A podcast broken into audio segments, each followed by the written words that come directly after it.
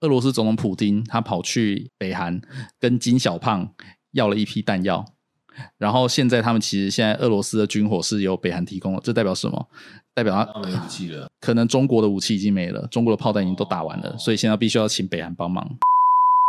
Hello，大家好，欢迎来到我学习笔记。今天又是一个比较特别的节目呢。怎么说呢？因为其实我外面有救护车，然后我们又请到了未来亚洲智库的执行长高正普普哥啊。那不知道他是不是来救火的？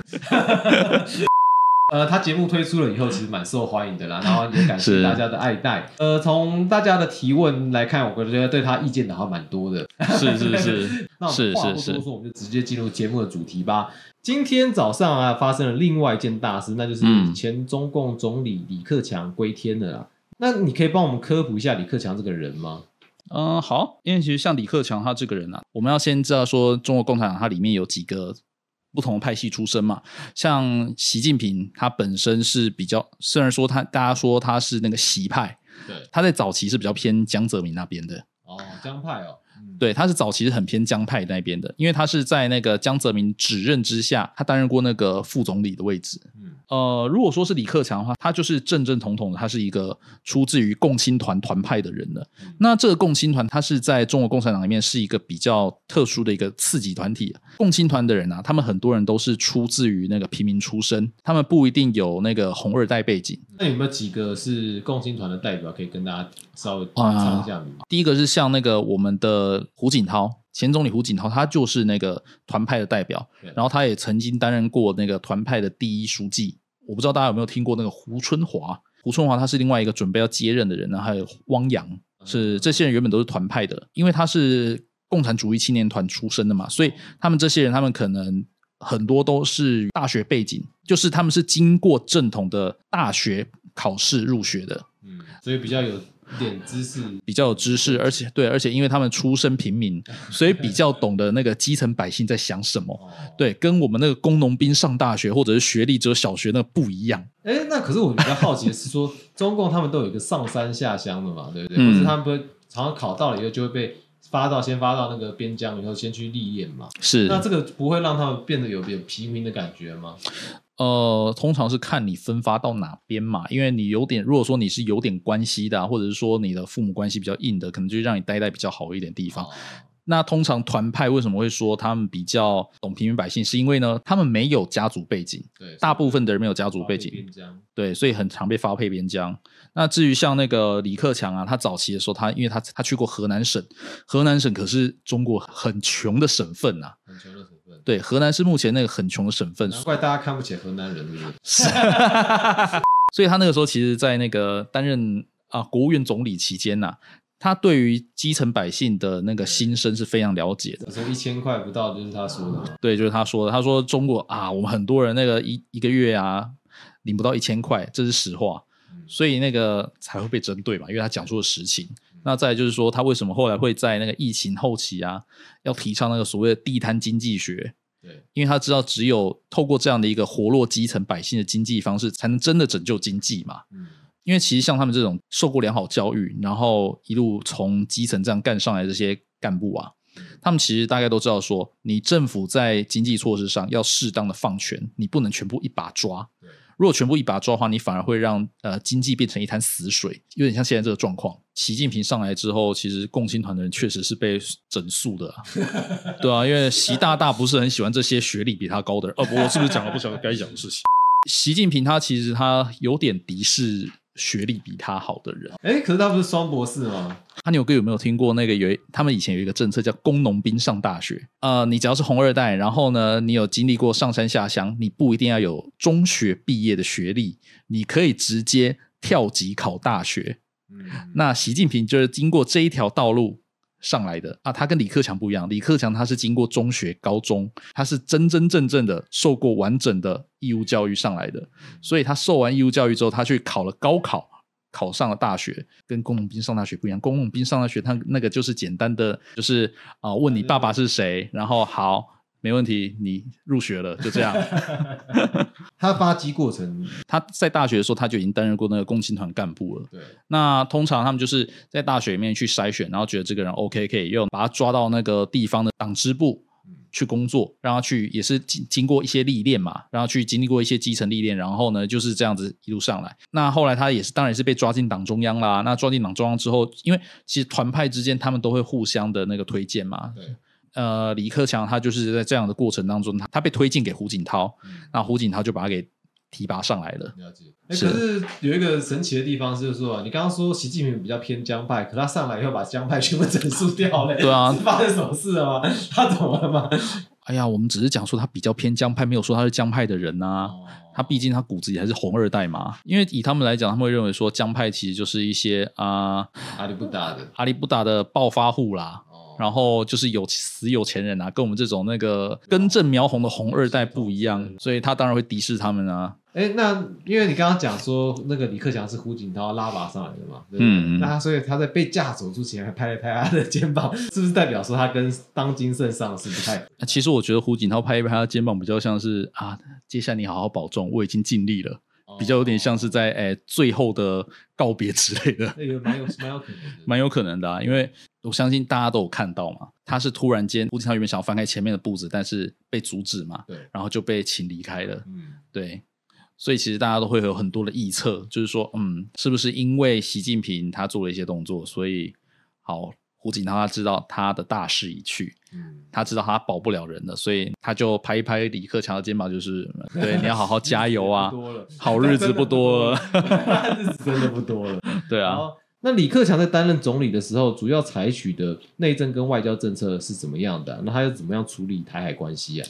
嗯，其实李克强他是担任了国务院总理嘛，那对国务院的话，其实比较偏向于就是处理内政，所以外交事务上哦，他比较 他差不了太多决策权，他没有决策权的，他很多都是他只能够就是啊、上面交代任务下来，然后他去比较办理。然后以中国共产党体制来说的话，就是只有总书记有那个决策权，就是总书记是最后拍板定案的人，然后其他的人是比较没办法过问的，所以变成说，你就算说你国务院总理底下管了很多部会，但是这些人不一定听你的，打工的也一样。他们就觉得哦，你就只是你就只是一个打工仔，你就只是一个招牌人物，对，所以啊、很多时候就是问你，我不如直接去问真正可以问的人。那还有就是说啊，中共好像有很多高官都是突然心脏病，然后就这样就走了嘛。你可可以稍微帮我们讲一下，最近有哪一些中共的高官突然就离开人世了吗？哦，其实像我们前阵子应该蛮常看到，就是那个火箭军嘛，对不对？对火箭军的副司令突然间说什么上吊自杀，啊、中共 AI 专家突然间出车祸，不幸离世。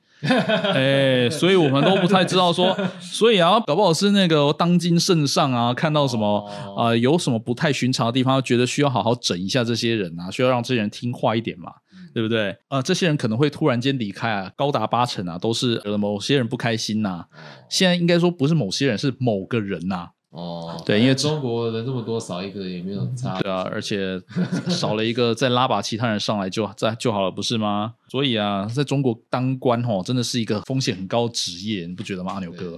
对啊，我们这边顶多就被喊下台就好了，他们那边还要随时小心呃被自杀、被心脏病。前不是说都不，这不管怎样的界限是不能杀人吗？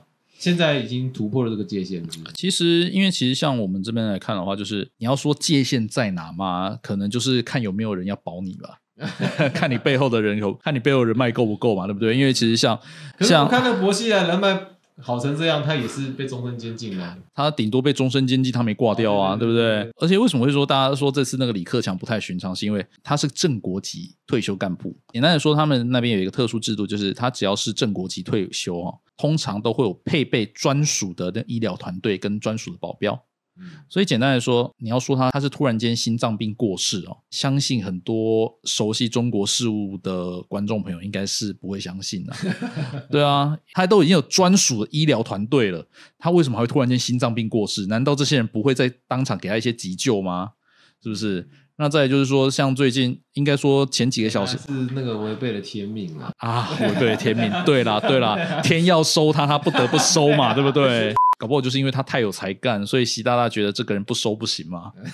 天要收他，他不得不收啊。为什么大家会选择不相信？因为应该说新闻爆出来的时候，其实有大家有去搜寻啊，发现说昨天晚上大概八点多的时候，就有媒体发新闻稿出来了。可是媒体发新闻稿是什么？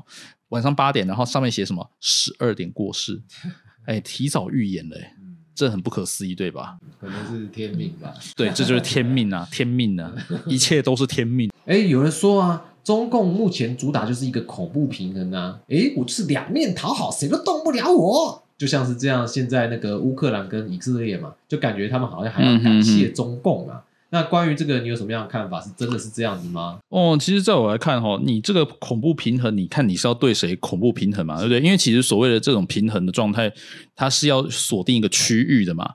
那如果说今天他中共他是希望说以色列就是在巴勒斯坦区域啊，以色列跟周围的阿拉伯国家维持一个呃均衡的一个态势的话嘛，他在一些比较秘密的军火输出上，他应该不会只有输出到。单一国家，单一国家，他会全部都放。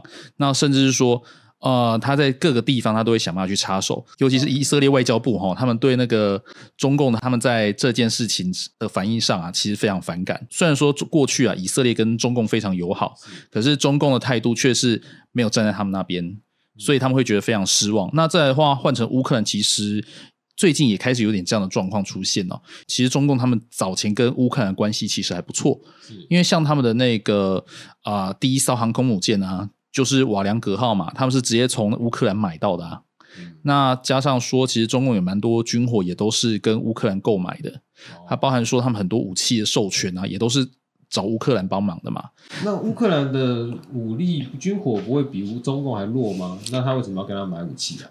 其实因为。这是要回到他们以前的那个前苏联时代哦，乌克兰它其实是第一个，它是苏联的最大粮仓，因为它有很广大广大的黑土带。然后第二个呢，其实乌克兰它是呃苏联重工业的那个聚集之地啊，像是那个黑海舰队的那个司令部，其实就是在。乌克兰，然后那个时候就知道那个哈尔科夫啊，或者是说还有像基辅这些地方，他们其实过去哈都是在前苏联时代都是专门制造那个帮苏联制造那个战车，或者是说制造火炮的，所以其实他们都是是因为这样子的关系，所以中共他才会他所以他才会跟那个倾向于跟乌克兰购买这些武器，然后跟乌克兰购买这些武器的授权，但是因为他其实在这次战争之当中嘛。呃，中共他其实他比较明显的倾向于是他的那个普丁大大那边，因为毕竟老大哥还是要尊要尊重一下的，所以尊重还是要对啊，所以其实像乌克兰他们这次也是，他们也是不太高兴啊，但是也没办法啊，对啊，呃，讲白了就是。啊，人家已经打仗了，那选边站这是必然的事情嘛？对，因为其实像现在国外，他们已经慢慢的把那个，他们其实认为说，现在的状况不是以色列对巴勒斯坦，而是以色列对哈马斯的之间的战争。因为实际上想要消灭以色列的是只有哈马斯，然后至于其他的那个巴勒斯坦解放组织，包含像那个比较温和派的那个法塔赫。他们其实都是呃主张跟以色列要和平共处，而且其实都已经有一些相关的和平方案都已经在慢慢进行。但是哈马斯他们坚决不修改他们的教条，他们就是认为说一定要消灭以色列才行。所以其实以目前的状况来看呢，至少在以色列观点来说的话，他们认为呃中共提供哈马斯武器这些，其实是在呃破坏这个区域的平衡。哦，可是。如果以色列跟哈马斯，坦白讲，哈马斯武力不是本来就蛮弱的嘛？如果你让以色列武力很强，那不是就是已经是完全不平衡了？那恐怖平衡不是就是应该是两边的武力相当，会不会就才达到一个武力平衡呢？首先，平衡它的一个先决条件就是两个都必须要是一个主权国家，然后两个是要对等的政府。那这点其实那个大家会把这件事情把哈马斯跟巴勒斯坦给分开来看，是因为呢，大家现在承认的承认一件事情就是说，巴勒斯坦的温和派其实是比较愿意和平共处的。呃，其实有一个比较尴尬的点，就是大家没有去研究过以色列的历史，是说其实目前的以色列国防军里面也是有巴勒斯坦人，有阿拉伯人的。哦，是，所以其实变成是说，他是一个少数教义派去绑架巴勒斯坦这个名义，变成说现在主流媒体他们会认为说是哈马斯绑架了巴勒斯坦人，嗯而不是以色列去分裂了巴勒斯坦。所以目前的状况看起来是这样子。哎，那因为他的主持是那个中共嘛，那如果我们拉到中共的部分，那他有维持一个恐怖平衡吗？如果说以中共他自己的那个国策来看呢，他说不定认为啊。这个平衡点最好是要倾向于他这边比较好，最好是这个地方不要有美国或者是西方盟国的介入是最恰当的，所以他会认为说他把这些东西提供给有助于他抹除威胁的组织是最有利的。所以应该说他想要扩张的是他的国，他的威国力，他的影响力，有点有点也是扶持北伪政权的意思嘛？是是是，你可以把它说对，就是傀儡政权嘛。傀儡政权，对啊，就像比如说西方国家有时候也会扶持傀儡政权嘛，那就对亲他的，啊，那他也是在这边维持傀儡政权。对，所以你可能会未来会看到是说他可能就是写一个巴勒斯坦挂号伪，实际上目前状况也不是独大，而是各地方都是已经在一个已经在一个共同的协议架构之下，已经变成一个比较稳定的局面。尤其是在那个大卫营协议之后，其实大家都比较愿意放下武器，好好谈事情。嗯，大卫营协议是什么东西啊？应该说，他是在那个大卫营协议之后，其实周围国家就是对以色列发动中东战争的那些国家嘛，他们其实就是愿意承认以色列存在。大家可以有兴趣的话，可以去查一下那个联合国一八一号决议啊。当时的一八一号决议就是赞成说，哦，生存在巴勒斯坦地区的以色列人，就是犹太人跟阿拉伯人，跟就是这些穆斯林，你们可以以你们自己目前的生存区域。去各自建立一自己的政府跟自己的国家，就是当时的那个犹太人，他们自己就先建立以色列国啊。那个时候巴勒斯坦人呢，那个时候应该说那个时候的阿拉伯人呢，那些穆斯林他们其实不愿意，为什么？因为呢，他们觉得这些人是外来者，所以他们那个时候旁边的那些阿拉伯国家就跟巴勒斯坦区域的这些阿拉伯人说：“我们帮你们打爆以色列，剩下的土地都是你们的。”可是呢，这些人 这些国家呢，他们其实。呃，讲是这样讲啊，但是他们他们在侵略以色列的时候，他们其实都是想的都是呃要怎么样去扩大自己的领土，也没有说真的是想要帮这些阿拉伯人去建立一个属于自己的国家，这是一个最大的一个问题。所以变成说打了五次，结果五次都输，然后以色列每一次都是一打五，然后五次都赢。对啊，我想说太扯了吧？这个观众提问啊，他是说他如果说以他的观念来说，他会认为说中共他。现在就是因为他只给少少，所以才可以才可以维持一个平衡。但是呢，如果说呃他给更多，是不是以色列跟乌克兰早就被打爆了啊？首先要有一个先决条件，就是如果他能够给，应该是早就都给出去了。哦，怎么说？从去年底开始吧，乌克兰前线那边就已经知道说，呃，中共那边有秘密援助俄罗斯军火。嗯，而且是一直不断的援助。实际上，这也可以看得出来，因为其实像那个火炮消耗速度是非常快的嘛。去年俄罗斯对乌克兰开战的时候，那个时候中国网友他们传了疯传了一张图，然后那个时候是应该算是网易算是帮俄罗斯做的一个宣传，认为说乌克兰大概撑不了三天。哦，对，结果乌克兰不但撑的比他们认为的还要久，而且去年九月也开始进行反攻了。好，如果说这位网友认为是说那个。中共有办法加大援助俄罗斯的力道，那其实他应该要早点这么做，而不是拖到现在还什么都没做。但是很显然的，他可能有援助，但是力道不足，甚至是说，呃，让俄罗斯也开始在那个前线慢慢后退了。所以其实也可以看得出来说，啊，他可能心有余力不足。是。所以其实，在那个以色列战争的时候，他其实也是这样子。他可能也是这样子，就是他可能哦，他有援助。可能他也想要加大援助，但是发现自己产不出那么多东西来了。他会不会产一产，就自己都没武器，那你打打台湾变成双方谈啊？这是这是有可能的吗？哎，因为其实其实这个有可能，不知道阿牛哥有没有注意到那个今年有一个新闻，大概两个礼拜前啊，就是俄罗斯总统普京他跑去北韩跟金小胖要了一批弹药。然后现在他们其实现在俄罗斯的军火是由北韩提供的，这代表什么？代表他没武器了，可能中国的武器已经没了，中国的炮弹已经都打完了，所以现在必须要请北韩帮忙。了解，哎，那美国不会也有同样的状况吗？因为其实现在大家产线都是紧绷的，啊，但是实际上产量怎么样，我们当然只当然就只能猜测了嘛，对不对？因为美国已经援助国外武器好多年了，而且。他们一直产一产，一直援助。其实这代表说，美国他们自己国内的那个生产力非常强大，就是它有已经是巅峰时期的不到三分之一了，不是吗？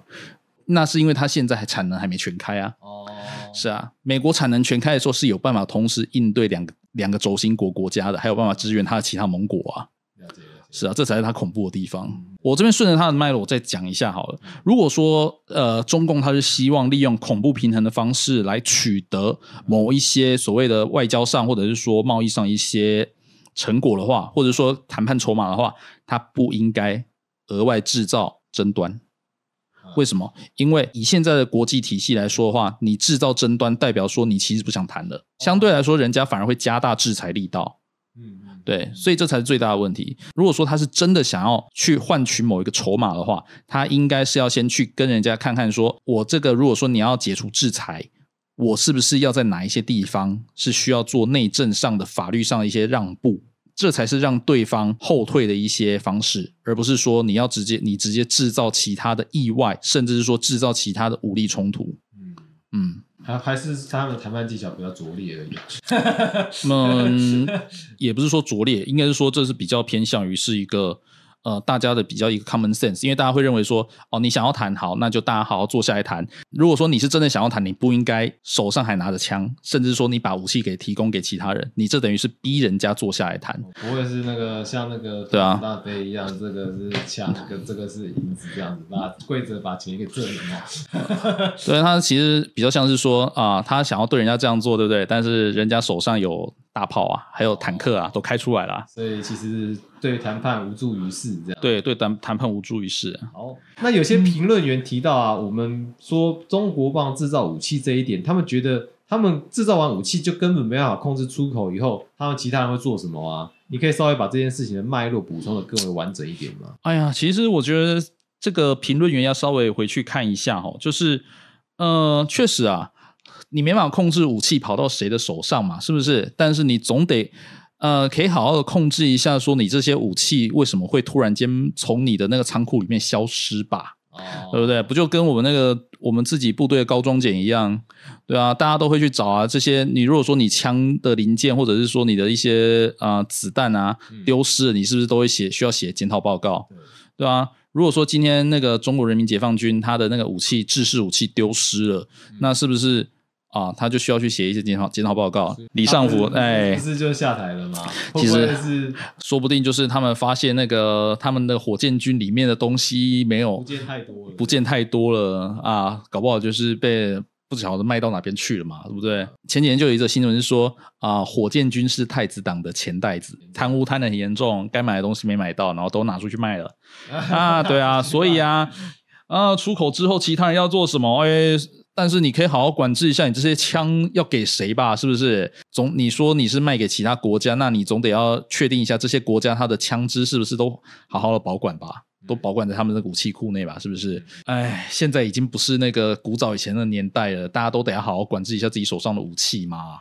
那中共这边会不会有一个想法，是他想要把自己的武器卖给其他国家呢，来试试看性能呢、就像其实那个他卖给那个缅甸以后，发现 哎呦那个维修修不了，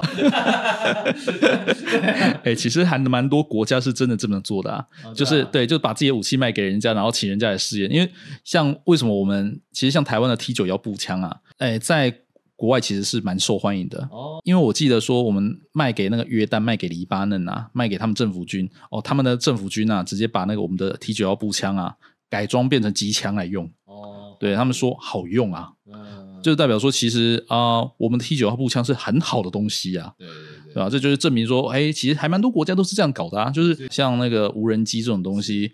呃为什么大家会说大疆好用？就是因为大疆在乌克兰 战场上啊、大家都在用，不管是乌克兰那边也好，或者是说俄罗斯那边也好，哎，现在大疆是卖的下下叫啊。也是啊。那也有人提到说啊，其实以巴冲突除了种族之争以外，还有宗教之争。不过我们这边比较好奇的是啊，中共的宗教发展到底是怎么样啊？你可不可以稍微聊一下这样子？我这边稍微讲一下好了。其实像那个呃，因为宗教哦，共中国共产党里面它有一个宗教事务部，哎，它是负责管理宗教的。